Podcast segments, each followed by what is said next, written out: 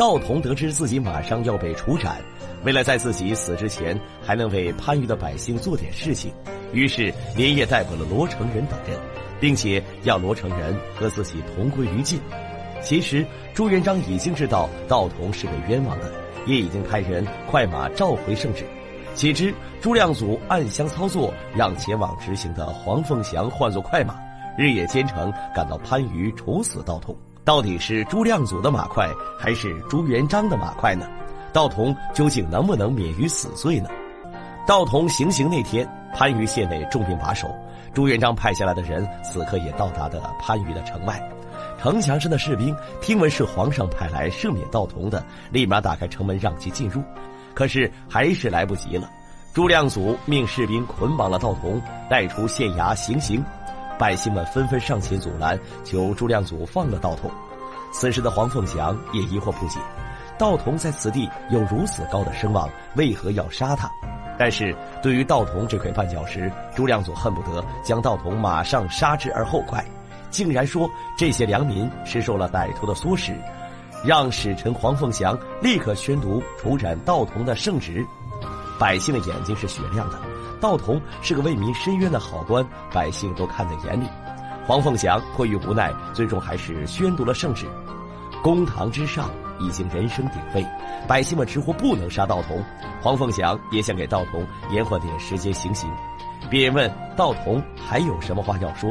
道童看着眼前的百姓说道。道童无能啊，没能给你们出这口怨气。但是道童相信，毕竟是国有国法，当今圣上英明，定能还你我公道，诛死恶贼。朱亮祖哪能听这些侮辱自己的话呢？立马让人行刑。只见道童一身正气的跪在地上，面对死亡，他没有畏惧。刽子手的宝刀向上高高的举起，道童的头颅立马落地，百姓们都纷纷的低下头，含泪默哀。这时，朱元璋的赦免圣旨才到来，可是，一切都已经晚了。道童已经被行刑，此时一轮明月当空，被层层乌云笼罩，这仿佛就像是笼罩在人间的恶势力。失去了道童这样清正廉洁的父母官，百姓们还能不能守得云开见月明呢？远在京城的朱元璋听闻了道童处死，坐在床上恼悔至极。沉思了许久后，朱元璋一边立即传大将军徐建春觐见，另一边朱元璋将朱亮祖和副将颜如雄押解到京城候审。百姓看到朱亮祖和副将颜如雄被抓起来，纷纷上街敲锣打鼓的庆祝。次日早朝，奉天殿上，朱元璋责问朱亮祖陷害知县道童一事。朱亮祖希望朱元璋能够看在以前所见功勋的份上宽恕罪行。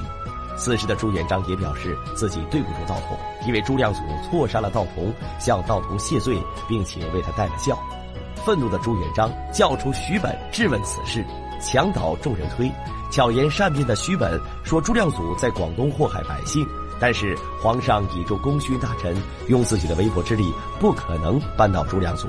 只是多了一个像道童一样的身首异处的人，并且表示自己在广东也帮助过道童，要不道童早已死在朱亮祖的手上。朱元璋见此，也看出徐本这个人说话滴水不漏，做事八面玲珑，于是命人把徐本拉下去，停杖五十，流放海南，终生不得录用。处置完徐本，朱元璋又立马质问黄凤祥，究竟朱亮祖给了他多少好处？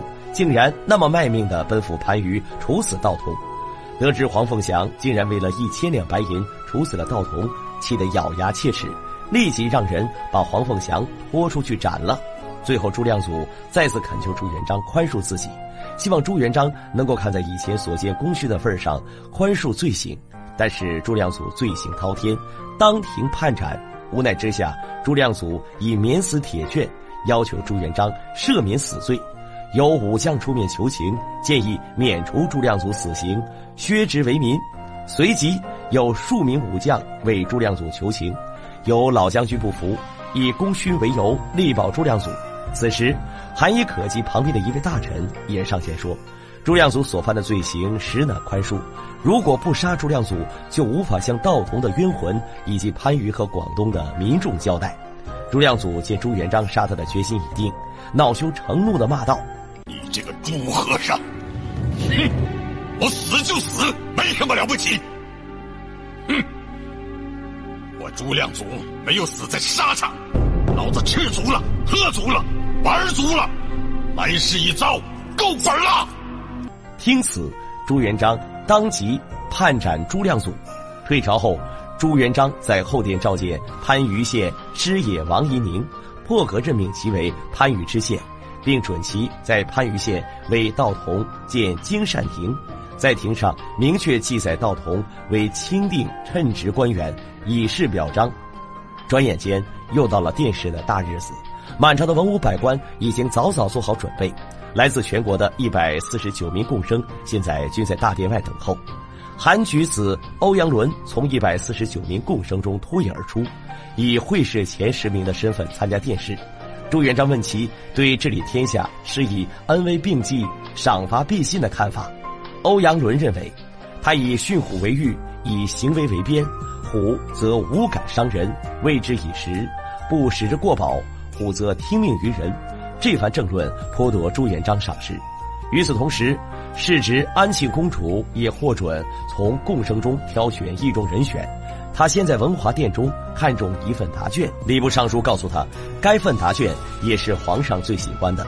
来到侧殿，安庆公主见到参加完殿试的贡生，被其中一人的气质吸引，礼部尚书告诉她，此人就是江浦贡生欧阳伦，刚刚在文华殿看到的答卷便是出自该人手笔。随后。礼部尚书向朱元璋禀报安庆公主的意愿，朱元璋大感忧虑，着令速速查明清点状元欧阳伦是否婚配。欧阳伦到底有没有婚配呢？安庆公主能不能找到自己的如意郎君呢？预知后事精彩，欢迎锁定下期。